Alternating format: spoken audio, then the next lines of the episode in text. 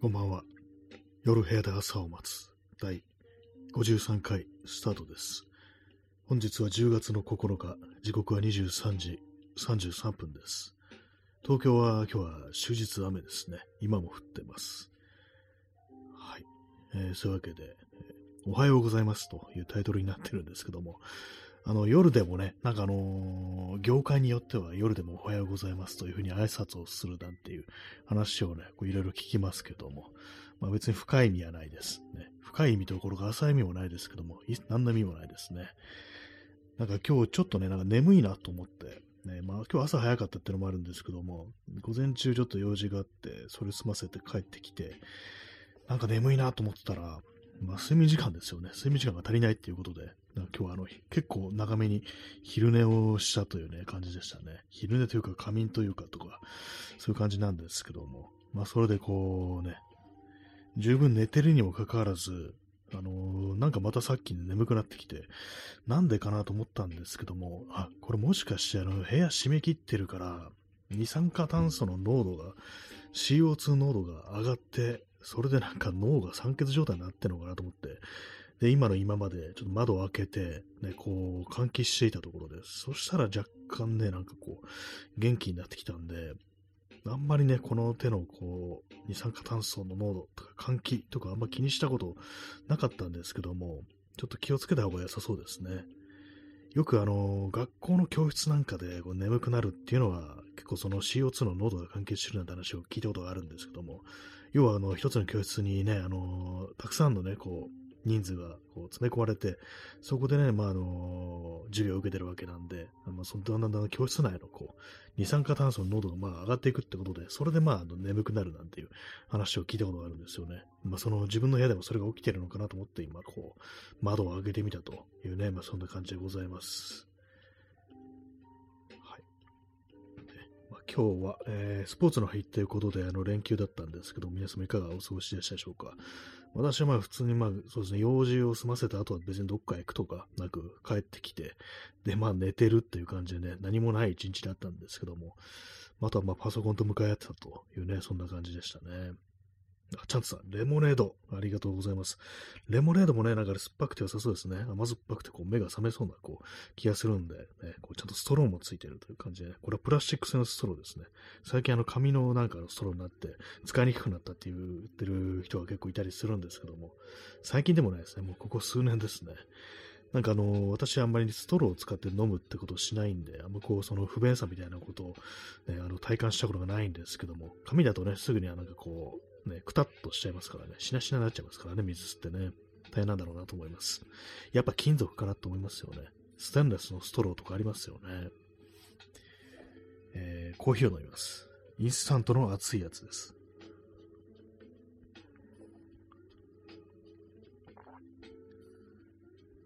はい。ね、まあ、今日ですね、なんかあのーパソコンの、私デスクトップのパソコンを使ってるんですけども、その、そのケースにね、ファンがついてて、まあそれで排熱、排気をするわけなんですけども、なんかそのうちの一つのファンが、なんか変な音立ててて、カタカタカタカタカタカタって音がこうずっとしてて、今もね、それ鳴ってるんですけども、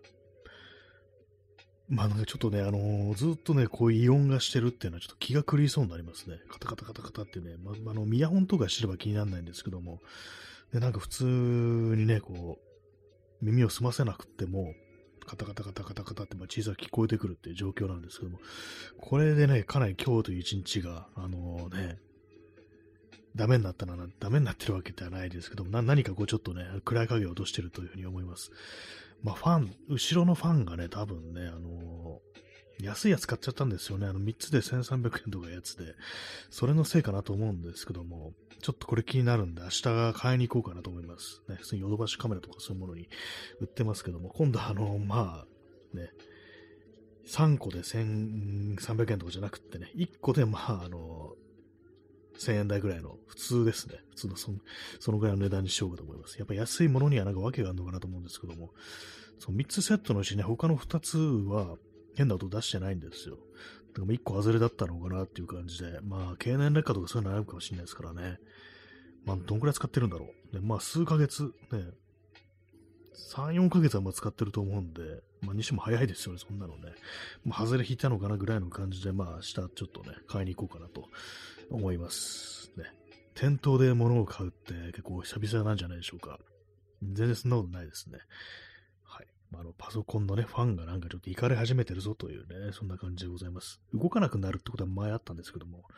なんかこう、カタカタカタカタ言ってね、非常に嫌な感じっていうね、ありますね。はいまあ、そんな感じなんですけど、もうね、もうあれですよ、本当こう、ね、特に喋ることもないんですけども、ね、23時39分ですね。今日は気温を見てみましょうか。本日の気温ですけども。えー、今日はね、19度ですね。最高気温、東京の最高気温19度、最低気温14度って感じで、まあ、あの、なんか11月並みの気温だという、ね、話を聞きました。ね、11月はこんなもんなんですね。私もさすがに今ね、あのー、長いズボンを履いてますね。あのー、ジーパンを履いてますね。デニムですね。ジーンパンツですね。大江健三郎の小説でなんかのジーパン、デニム、ね、ジーンズのことをジーンパンツっていうね、書いてる、ね、のがあって、なんか妙に覚えてるんですけども、あの、ジーパンっていう名称なんか諸説ありますよね。GI のパンツっていうね、だったりとかね、こう、まあ、ジーン、よくわかんないですね。まあそういう感じで、こう、私は、久々にね、あの、ハーフパンツ以外のものを履いてるという感じでございます。上は T シャツですけどもね、一瞬ね、あれなんですけども、あの、パーカーを羽織った時もあったんですけども、ちょっと暑いなと思って、今脱いでますね。T シャツにジーパンを履いてるという感じです。ジーパン、ね、いい響きですね、本当にね。なんか腹部に銃弾を受けて血まみれになって、なんじゃこれって叫びそうな感じが、すごくいいですよね。はい。ちょっと座り直します。そんなわけで本日も音楽をかけつつお送りしている感じなんですけども、最近ね、ちょっと思ったことがあって、あのー、人と会った時に、まああの、最近あんまこう人と会うね、こう、機会が減ったなっていうのはあるんですけども、で、まあそうするとね、普通ね、あの人と会わないでいると、だんだん話したいこととか話題とかっていうのがどんどん溜まっていくかなっていうふうに思ってたんですけども、実際なんか、こう、ね、久々になんか友人とかと会って、なんか話そうと思うんですけども、あんまりね、こう、なんかそんなに言葉が出てこないっていうね、ことがあって、なんでなんですかね？何か、これはまあ、何でもそのせいにすんだって感じですけど、老化なのか、カレーのせいなのかみたいなことをちょっと思ったりするんですけども、なんか、なんか本当だったらもっとたくさん話したいことがあるはずなのになぜかこう思いつかないみたいなことがまあ結構あったりして、ね、まあ、ラジオトークで喋ってるからっていう可能性もちょっとありそうですけども、これで全部出し切ってるみたいなね、そういうのあるかもしれないですけども、でまあ、対面でね、人とせっかく会ってるのになんかもうちょっとなんか盛り上がって、ね、こう、ね、ぶち上がった状態で喋りたいななんて思うんですけども、何かこうね、あのー、静かになってしまうっていうね、どうもそういうところあるんですよね。まあ、どういう時に、あの、あれですよね、一番話が弾むのか、言葉が出てきやすいのかっていうね、ことをたまに考えたりするんですけども、まあ、あの、世の中の人一般的になんかそう、ね、ご飯食べながらとか、お店行ってね、なんかお茶とかしながら喋るっていうのが、まあ、こうあったりすると思うんですけども、私の場合あれですね、やっぱ歩きながらとか、なんか動きながらとか、なんか作業をしながらっていうね、これがやっぱ一番なんか言葉が出てきやすいっていうのが、こうあったりするんですけども、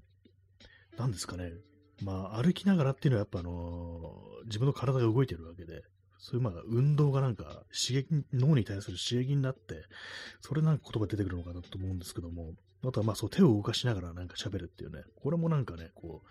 う、いろいろね、なんか自然な言葉が出てくるって感じなんですけども、やっぱりね、そう飲食店とかでね、なんかあのー、歩いてるわけ、歩くわけにもいかないし、ね、あのー、手を動かしてなんかするっていうのもちょっと、ね、難しいことだと思うんで、ああいうところに行った時にね、そのお店とかに行った時、私どういう行動を取るかっていうと、飲み物があるとね、なんかすごい勢いで飲むんですよ。水とかね、おかわりできるようなところだと、もものすごい勢いでね、この、水を飲むんだりするっていうね、あと飲み物とか頼んでもすぐに飲み干すっていうね、なんで、なんか自分はなんかそういうとこあるなと毎回思ってたんですけども、やっぱりなんかこう、ね、そう動いてないと、なんかダメだっていうね、喋るのにやっていう、ともそういうところがあるみたいですね。じっとしたし、ね、じっとしてなんか普通に喋れる人って結構すごいなと思います。私はなんかこう、動きながら、ね、何かをしながらじゃないとね、あんま言葉出てこないなっていうね、そういうところがやっぱりありますね。よくなんか電話とかね、通話しながらなんかこう喋ってると、大体皆さんもやってると思うんですけども、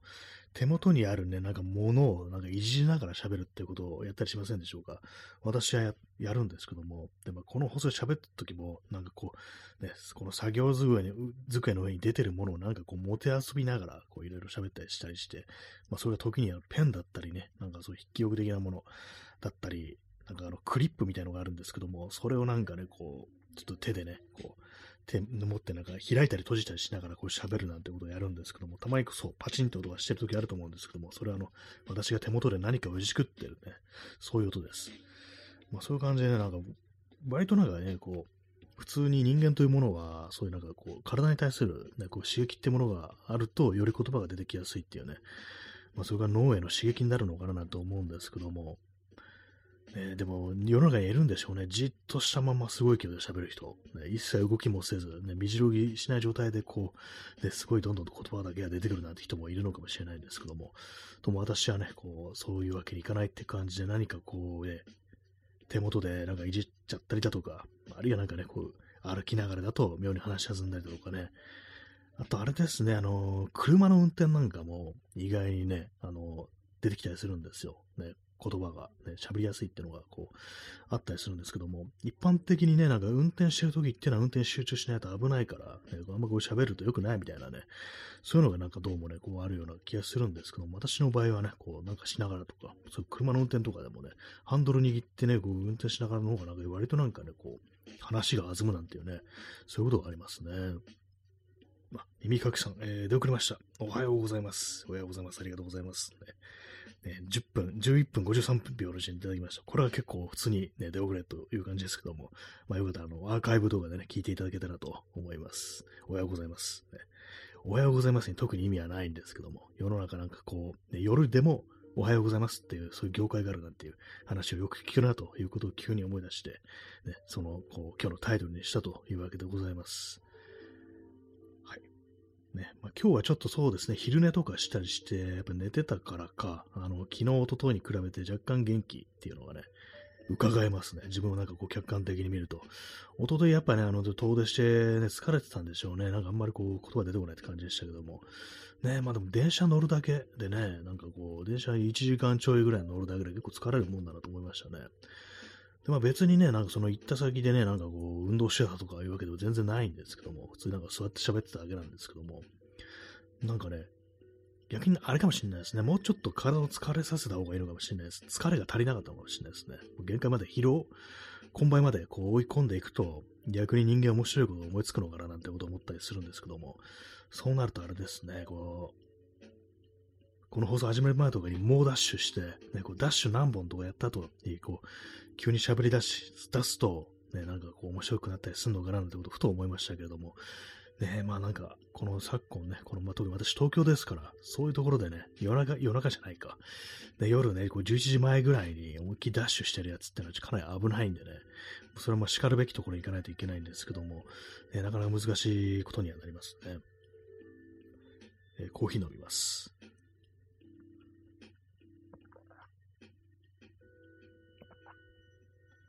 ひまりちゃんさん、ありがとうございます。えー、初見です。えー、聞き心地、聞き心地の良いお声ですね。ありがとうございます。ひまりちゃんさん、初見ということでね。もう大体よくわからない話をこうしてる。ね。なんか自分の放送をね、説明するのに、な何を話してるんですかっていうふうにこう、言われたりしたときになかなかね、こううまいことを言えないんですけども、まあ大体わけのわかんないことを言ってますとしか、上事を言ってますみたいなね、そういうなんかぼんやりした説明しかできないんですけども、なかなかね、難しいですね。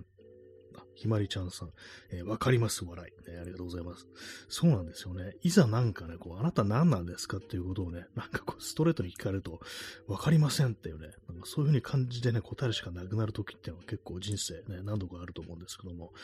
ね、特にこのラジオトークなんてものやってると、一体何を喋ってるのかと、ね、時折聞かれることもあるんですけども、まあ、わかんないですっていうね。ね、まあそんな感じですよね。本当私ここで喋ってるのね、今日なんかは、窓を閉め切ってたらなんかぼーっとしてきたので窓を開けましたとか、あとなんかこう、朝早かったんで眠かったんで昼寝しましたっていうね、これ完全に子供の喋ることだなと思うんですけども、なんかね、そのぐらいのことしか言えないんですよね。しっかりしたテーマを持ってお送りしていると感じの、ま、そういう感じの放送でもないんでね。一応なんかあの、このラジオトークの番組、放送のあの概要欄みたいなところに、あの、散歩の話とか、怖い話っていうね、そういうことを言ってるんですけども、散歩とか怖い話じゃなく全然ね、出てないですね。大体まあ、こう、ね、起きないですからね、怖いことっていうのはね。基本的に私なんかその手のこう霊体験みたいなものっていうのにこう一切出くわしたことがないので、あんまこう喋れることないんですけども、そうすると必然的にね、人の話っていうね、まあ、自分の周りにいる誰かがこうい話してたみたいなね、感じでこう持たせるしかないんですけども、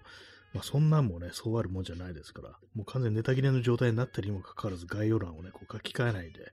なんか怖い話がどうのこうのっていうね、まあなんかこう、看板に偽りありみたいな状態でね、この放送やってるんですけども、まあそんな私ですから、まあ、特に怖いことはまあ起きてないですね。まあ自分のあれですよね、こう、自分からそういうの求めてね、なんかいろんなとこ行ってみるっていうのもね、いいのかもしんないですけども、ね、信頼スポットとか行ってみろ、お前っていうね、感じでね。まあでも私は東京ですから、東京だとね、これ全然そんな怖い話っていうか、あの、心霊スポット的なところはね、いくつかあるんですけども、実際行ってみると、本当に普通のね、市街地みたいな感じで、何もないんですよね。まあ、見る人に見たら、見る人見たら怖いのかなと思うんですけども、まあ、あの私のね、よく通るようなところだと、心霊スポット、ね、これまあ有名なね、ところであの、千住院トンネルだったかな。だったかな。なんかそういうのがあるんですけども、これはですね、あのー、東京は渋谷区なのかな渋谷区だったか、どっかね、あの、まあ、青山とかね、その辺ですよね、なんかね。ああいうところにある、まあ、トンネルなんですけども、で、トンネルの上にお寺があるんですね。で、まあ、その、トンネルとお寺の近くにスタジオがあって、でまあ、有名な話なんですけども、このそのスタジオで撮られた音源とかに、なんかあの、謎の音声が入ってるみたいなね、これまあ結構まあ昔からあるね、怖い話なんですけども、そういうね、ことを、そういう怖い話があって、で、まあ夜中とかでも私なんかそういうとこ撮ったりするんですけども、まああの、東京ですからね、普通にまあのトンネル内とかも明かりついてますし、で、周りもなんか普通にね、ピカッとまあ、あれですよ、まあ近くにあの国立競技場もありますから、全然ね、なんか人いる、人いない、いるかどうかちょっとあれですけども、まあ、あの別にね、あのそんな怖くないわけなんですよね。まあそういう感じで東京ってのは大体そういうところもあってね、本当なんかあの、郊外とかに行かないと、本当の真のね、あの、怖さみたいなものには巡り合えないかなと思います。あとはまあ屋内とかですよね。本当東京だとあれですからね、あの、霊園とかですら夜行っても怖くないですからね。青山霊園とか夜中通ってもね、怖くないんですよね、基本的にね。まあ、タクシーとかがね、道路が真ん中通ってるから、タクシーが結構通ったりして、であとなんかジョギングとかしてる人もまあ多いんですよ、そこ。ね、まあそういうのもあったりして、ね全然怖くなくって。でも、昔ね、あのー、10年中前にちょっと不思議な光景を見て、ね、まあ、この話はあの3、4回目ぐらいなんですけども、もう結構遅い時間ですね。12時は確実好きだと思うんですけども、自転車でその青山レーンに行った時あって、まあ、それでね、あの、まあ、真ん中をね、こう、道路がね、こう、走ってて、まあ、片側一車線の道路。で、まあ、そこをタクシーが結構取ったりするんですけども、そこに、まあ、あの、トイレとか自動販売機のある道路があって、でそのベンチにね、腰掛けようかなと思って私、自転車を止めて、こう、ふっとね、こう、脇に目をやったら、その歩道の上に目をやったら、こう若い男性が、その路上にね、寝転んで、あ仰向けになって、あの、ひたすら腹筋をしてるっていうね、なんかそういうのを見たことがあるんですけども、まあ変わってはいますけどもね、なんかね、こう、地面に横だ、横たあるというか、仰向けになって腹筋するって結構ま汚いから普通やんないですよね。ベンチの上とかだったらまあると思うんですけども、そうじゃなくてね、こう地面にね、こう仰向けになってっていうのが珍しいといえば珍しいんですけども、もう一つなんかちょっと変なのがあって、そのね、その若いお兄さんの、から、少し離れたところ、これもね、なんか結構近いところで1メートルぐらいのところに、猫がね、あのー、座ってね、なんかこう、じっとね、その腹筋してる様をなんか見てるっていうね、なんかそういう光景を目にしたことがあって、なんか面白かったんですけども、もしかしたらあれね、あのー、そのね、お兄さんも、猫も、霊だったのかななんていうね、そんなことをふと思ったりします。えー、チャンツさん、えー、情報量が多い光景。そうなんですよね。そう、情報量のが多いとなんかね、面白くなりますね。そう。なんかほんとやたら近いところで猫がなんかじっと見てるっていうね。しかもね、あのー、普通にあのね、座ってるというか、あの、香箱座りっていうんですかね、あの、前足をなんかしまい込むような、あの、本気のなんかあの、ね、本気の座り、まあ、寝寝てるときね、寝るのかもしれないですけども、えそのね、体勢でなんかね、こう、じっと、そのね、あの、腹筋してる人を見てるっていうね、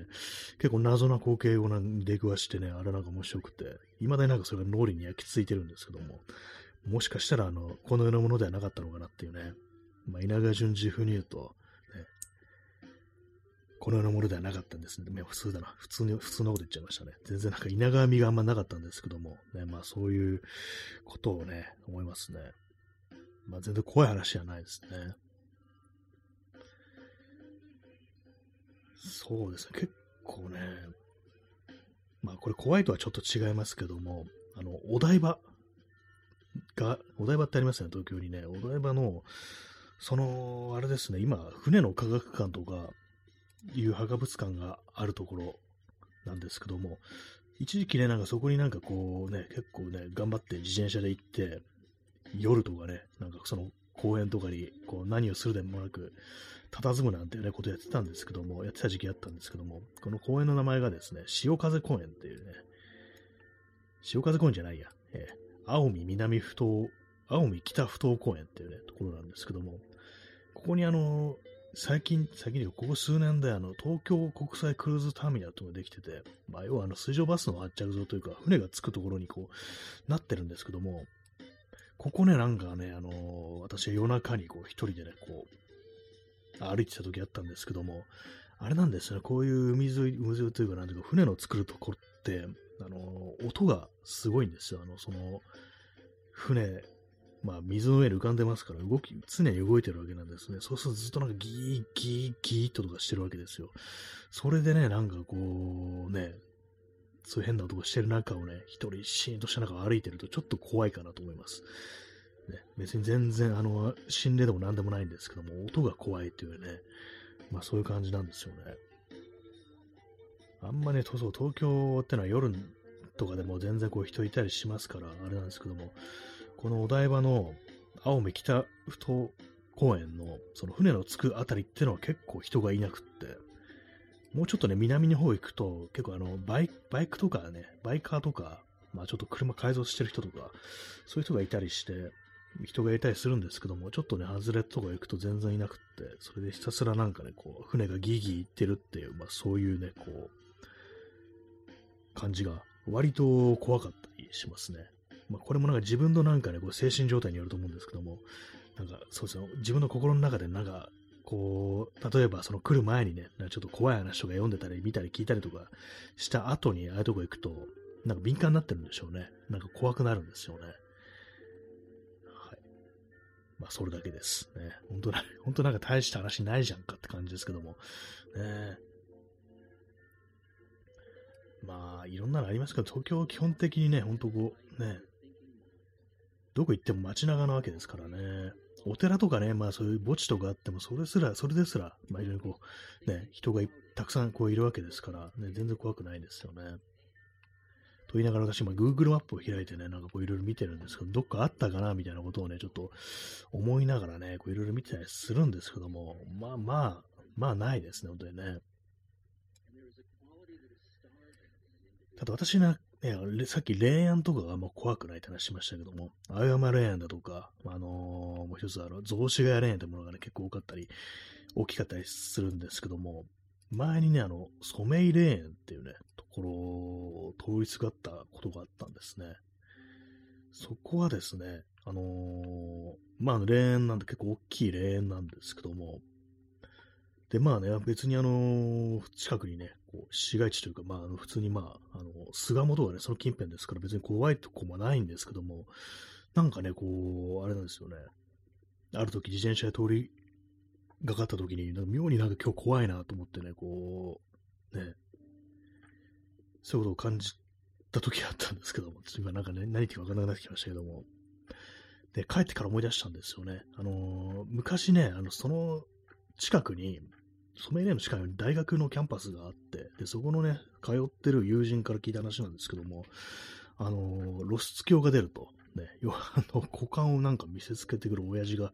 出没するというね、話をそういえば聞いたことあったなということで帰ってから思い出して、まあなんかそういう情報が事前に頭の中にあったあったから、何かね、こう警戒してたのかなと。ね。そんだけですね。ほんとなんか何にもないんですけども。えー、そう。なんそうなんですよね。あの、基本的にあの東京っていうのは、それ、霊に出くわすよりも、そういうね、異常者変態に出くわすことがこう多いというね、こう、そういうのが非常にこう、あるんですけども、同じようなエピソードとして、これがですね、あの、中野区に、あの、平和の森公園っていうのがこうあるんですね。ここもね、まあなんていうかこう、ちょっと木が多いようなところで、まあ緑がね、こう、あるんですけども、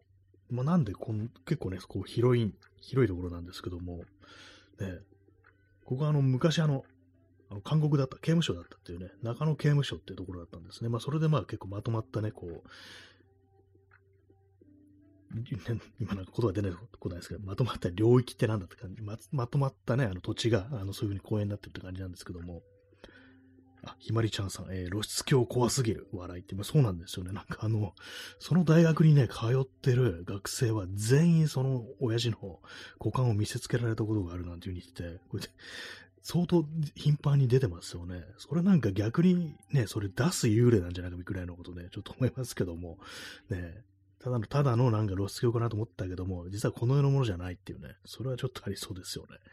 そんなにね、全員に見せるなんてことは相当難しいわけですから、毎日毎日ね、こうやってないと、そんなのはちょっと厳しいですからね。もしかしたらあれも例だったのかもしれないですけどもね。P さん、マジで遅れ。ありがとうございますね。25分だと、まあ、大体、かなりの出遅れですね。まあ、そんなところで、ね、こう、もうちょっとな、もうすでに30分経ちそうになってますけども、ね。そう、中野、そう、中野のね、そう、部屋の森公園に、あの、雪の降った日にちょっと私ね、なんか写真でも撮ってやろうかと思って、行ったんですね。雪の、ね、降ってます。もまだまだ降ってる最中で、これからもどんどん積もるだろう時に、で、まあその公園の前でね、人とすれ違ったんですけども、あれ、なんか今、なんか変だったな、あ今撮った人変だなと思って、で、ちょっとね、思い出してみたら、あの、最初ベージュのパンツを履いてんのかなと思ったんですよ。ね。肌色だったんですね。でもその肌色の、ね、そのズボンの真ん中ぐらいがな黒かった気がするんですよ。あれ、もしかしてあれはベージュじゃなくて肌色だったのかなっていうね、感じで、まあ、その黒いのは要はなんかその露出鏡っていうことをそのまま示してるっていうね、なんかそういうことだったんじゃないかなと思うんですけども、ね、そうあそこ通るたびに思い出しますね。雪の日に露出しに来てるね、人がいるっていうね、まあまあそう幽霊よりも全然まあその露出狂に出くわす方が多いというね、まあそんな話でございました。はい。全然怖くないですね、これね。まあ怖いっちゃ怖いですけどもね、そういう怖さじゃないよって感じですね。まあ、ひまりちゃんさん、えー、やばいね。ありがとうございます。やばいですね、そう。ねまあなんか結構ね、なんかその中野のね、中野の外れとかね、あの辺はなんか変なのが多いって話聞きます。結構昔から。あと、新宿区の端っこ。ね、あの、地名出すなとか言われそうですけども、なんか中井も、中井とかね、なんかね、あの、あの辺もね、目白もかな、あの、変態が多いっていうね、なんかそういう話を聞くんですけども、聞くっていうか、なんかネットでよくなんかね、あの、そういう地域ネタみたいなのを見ると、なんかあの辺は痴漢が多いとかね、なんかそう変態が多いみたいな話を割と聞いてましたね。あ、チャンツさん、寒からおに。そうですね。まあ、その寒さがいいのかなっていうね。逆になんかこう、雪だからあんま人来ないだろみたいな、そういうのもあったかもしれないですけども、にしてもって感じですよね。今あの人どうしてんのかなと思いますよね。もう10年、2009年かな ?2009 年の冬だったと思いますね。そう、その時ちょうどね、私はツイッターを始めたばっかりだったんですよ。で、そのことをね、あの、つぶやいたこう記憶がありますね。あれからね、もう十数年経ってますけども、ね、十数年経ったらね、あの人ももう死んでるかもしれないな、なんていうふうに、ちょっとふと思ったりしました。はい。ね、そんなあの話でね、なんかもう30分経とうとしてね、なんか終わりがこう近づいてこういるんですけども、ね、締め締めとしてはなんかかなり変な話でしたね。しかもこの話なんかもう3回ぐらいしてますからね。はい、そんな感じで本日もご清聴ありがとうございました。さようなら。